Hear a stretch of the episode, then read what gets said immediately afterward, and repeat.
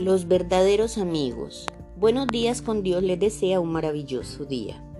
La palabra amigo en muchas ocasiones la utilizamos con cualquier persona cercana o conocida y estamos confundiendo la palabra conocido con la palabra amigo. Conocidos son todas aquellas personas que de una u otra forma tienen nexos con nosotros. Unos por trabajo, otros por vecinos, otros porque nos invitan en algún momento y unos que son ocasionales, pero en realidad no tienen nada parecido a un amigo verdadero. Para que tú puedas decir que es tu amigo debes probarlo en varias circunstancias de tu vida.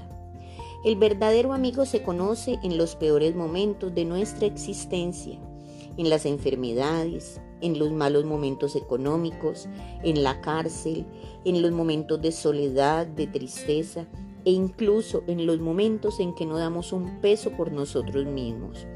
Ese es el verdadero amigo, el que es incondicional en cada situación.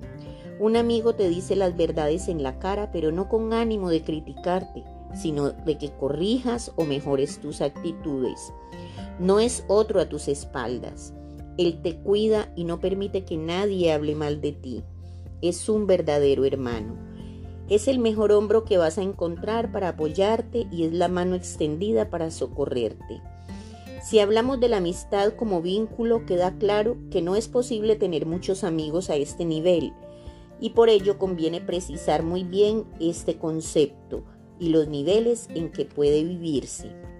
La amistad la podemos definir como afecto personal, puro y desinteresado, compartido con otra persona que nace y se fortalece con el trato.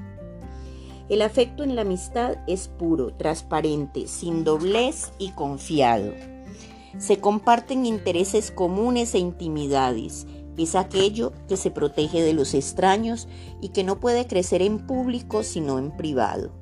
Las relaciones sólidas no son en grupo, son persona a persona de intimidad a intimidad, para acrecentar la afinidad entre las personas que se forjan intencionalmente con el compromiso por el bien de la otra persona. La madurez de la personalidad implica aprender a ser buen amigo. La amistad auténtica supone poner la intimidad en común para hacer ayuda mutua sin dejar de ser cada uno lo que es. Cuidar una amistad auténtica es una forma de cultivar la propia intimidad y de mantener el equilibrio afectivo. Las relaciones de amistad se construyen y por eso toda persona puede desarrollar la virtud necesaria para ser un buen amigo. Es distinta la simpatía, que es una afinidad natural en la que no se requiere esfuerzo.